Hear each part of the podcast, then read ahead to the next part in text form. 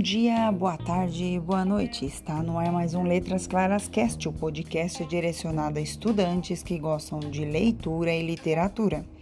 No programa anterior, você escutou como Próspero, o pai, provocou a tempestade e o que o seu ajudante Ariel fez após seguir as instruções dadas por ele, né?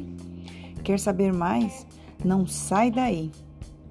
Ferdinando, vendo uma donzela tão adorável naquele lugar deserto e por causa dos estranhos sons que ouvira, só podia esperar por outros prodígios. Assim, supôs que estava numa ilha encantada e que Miranda era a deusa do lugar. Por isso, ao vê-la, tratou de perguntar-lhe se era de fato um ser divino. Miranda, tímida, respondeu que não era deusa, mas uma simples mulher e estava a ponto de lhe dizer tudo a seu próprio respeito, quando Próspero a interrompeu. Ele estava muito contente ao ver que o rapaz e a moça se admiravam um ao outro, pois percebera imediatamente que os dois tinham se apaixonado à primeira vista. No entanto, para testar a fidelidade de Ferdinando, decidiu colocar alguns obstáculos no caminho dele e daquele amor. Assim, dando um passo à frente, dirigiu-se ao príncipe em tom áspero, acusando-o de ter vindo à ilha como espião para tirá-la de Próspero, que era seu mestre e senhor. Diga-me, disse Próspero, vou acorrentá-lo do pescoço aos pés. Só beberá água do mar e seu alimento serão mexilhões, raízes ressequidas e a casca das bolotas de carvalho. Não, disse Ferdinando. Resistirei a esse tratamento até que meu inimigo me domine. E desembainhou a espada. Mas Próspero, vibrando sua vara de condão, imobilizou-o no lugar onde estava, de modo que Ferdinando não conseguia se mover. Miranda se agarrou ao pai, dizendo: Por que está sendo tão rude? Tenha piedade, meu pai. Eu serei sua fiadora. Este é o segundo homem que já vi na sua vida, mas eu o considero um homem verdadeiro. Silêncio, disse o pai. Mais uma palavra e terei que repreender você, menina. Ora essa!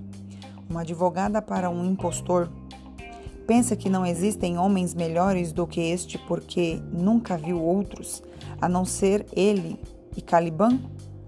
Pois eu lhe digo, criança tola, a maioria dos homens é melhor do que este, tanto quanto este é melhor que Caliban. Assim ele falava para testar a fidelidade da filha. E o que ela disse foi: Meus sentimentos, então, são os mais humildes, porque não desejo ver ninguém mais belo do que ele. Venha, rapaz, disse Próspero ao príncipe. Você não tem como desobedecer. De fato, não tenho, replicou Ferdinando, sem saber que era uma magia que estava privado do poder de resistir. Ficou muito espantado ao se ver tão estranhamente impelido e acompanhar Próspero. Olhando para trás para ver Miranda, à medida que se afastava, o príncipe comentou: enquanto entravam na, caderna, na caverna de Próspero. Meu espírito está acorrentado, como se eu estivesse num sonho. Mas as ameaças deste homem e a fraqueza que sinto não me causariam nenhuma dor se, da minha prisão, eu pudesse contemplar pelo menos uma vez por dia aquela linda donzela. Próspero não manteve Ferdinando confinado por muito tempo na cela. Logo levou o prisioneiro para fora e lhe indicou uma dura tarefa a, exer a exercer e executar, tornando o cuidado de fazer com que a filha se inteirasse do rude encargo que impusera ao príncipe.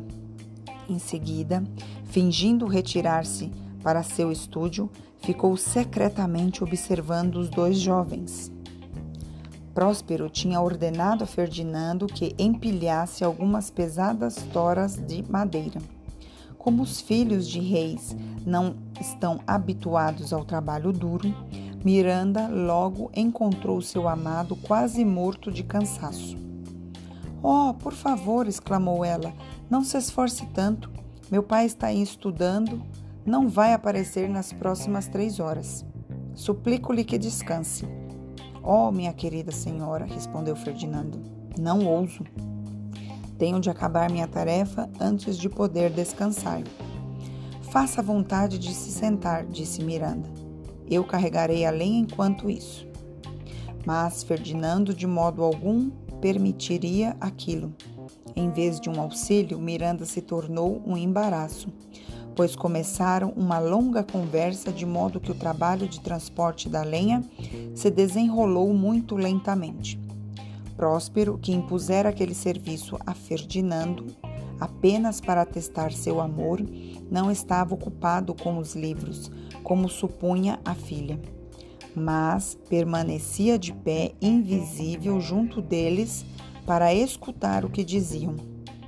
Ferdinando pediu a ela que dissesse seu amor, o que ela fez, dizendo que era contra a vontade do pai que o fazia. Próspero apenas sorriu aquela primeira prova da desobediência de Miranda, pois, tendo levado a filha, por meio da magia, a se apaixonar, não podia se aborrecer ao ver que, para provar seu amor, ela se esquecia de obedecer às ordens do pai. Este ouviu com grande prazer um longo discurso de Ferdinando, no qual ele professava amar Miranda acima de todas as mulheres que já tinha conhecido. Em resposta aos elogios à sua beleza, que ele dizia superar a de todas as mulheres do mundo, Miranda disse: Não me recordo do rosto de nenhuma mulher, nem jamais vi outro homem a não ser você, meu querido amigo, e o meu amado pai. Como são os rostos lá fora, eu não sei, mas acredito-me, não desejo nenhum outro companheiro no mundo a não ser você. Tampouco minha imaginação pode conceber outra forma que eu possa apreciar que não a sua. Mas receio estar falando com demasiada liberdade, esquecendo as recomendações de meu pai. Próspero de novo sorriu e meneou a cabeça, como se dissesse: Está indo exatamente como eu desejava. Minha filha será rainha de Nápoles. Ferdinando, então, num outro longo e saboroso discurso, pois os príncipes sempre falam de modo elegante, contou a inocente Miranda que era verdadeiro o herdeiro da coroa de Nápoles e que ela deveria ser sua rainha. Ó oh, Senhor, exclamou a jovem, sou uma tola que chora quando está feliz. Vou responder-lhe com a mais simples e santa inocência: serei sua esposa e comigo se casar. Próspero, surgindo à frente deles, impediu que Ferdinando agradecesse aquelas palavras. Nada tema, minha filha, disse ele. Ouvi e apavoro tudo o que você disse. E Ferdinando, se foi muito severo com você, vou agora lhe dar ricas recompensas, concebendo-lhe a mão de minha filha. Todas as suas humilhações foram apenas testes para o seu amor, e você enfrentou as provas com nobreza. Tá curioso para saber se Ferdinando e Miranda se casaram? Não perca o final dessa história maravilhosa de William Shakespeare. Até o próximo episódio. Até lá! thank you